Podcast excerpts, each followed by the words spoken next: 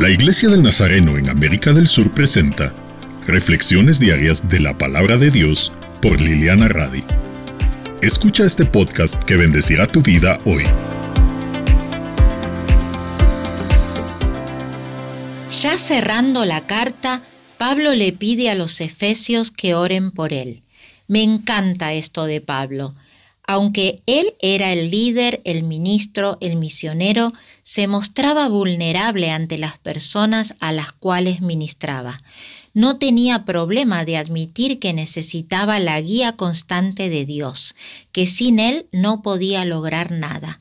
Fíjense, Pablo era elocuente con sus palabras, sin embargo, le pide a los efesios que oren para que Dios le dé las palabras justas y para que le dé valor para hablarlas.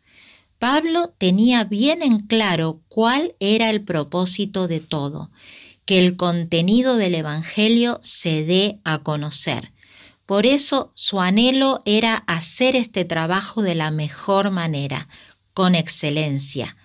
Y Pablo no dejó a los efesios fuera de la misión, los hizo parte, pidiéndoles oración.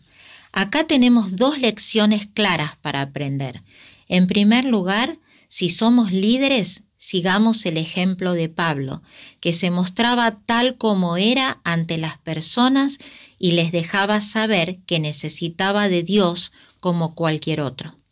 Invitemos a quienes servimos a que oren por nosotros, para que Dios guíe todo lo que hablamos y hacemos. En segundo lugar, poniéndonos en el lugar de los efesios, oremos por quienes nos lideran. Ellos necesitan la guía constante de Dios y nosotros podemos ser parte simplemente poniéndolos delante de Dios cada día. Gracias Señor, porque nos haces parte de tu misión que es mucho más grande que nosotros mismos. Gracias porque podemos ser parte de diferentes maneras, ya sea cumpliendo una función específica como Pablo o apoyando en oración como los Efesios. Ayúdanos a ser personas que apoyan la causa siempre, sea en oración o en acción, y además que invitan a otros a sumarse a la causa. En tu nombre oramos. Amén.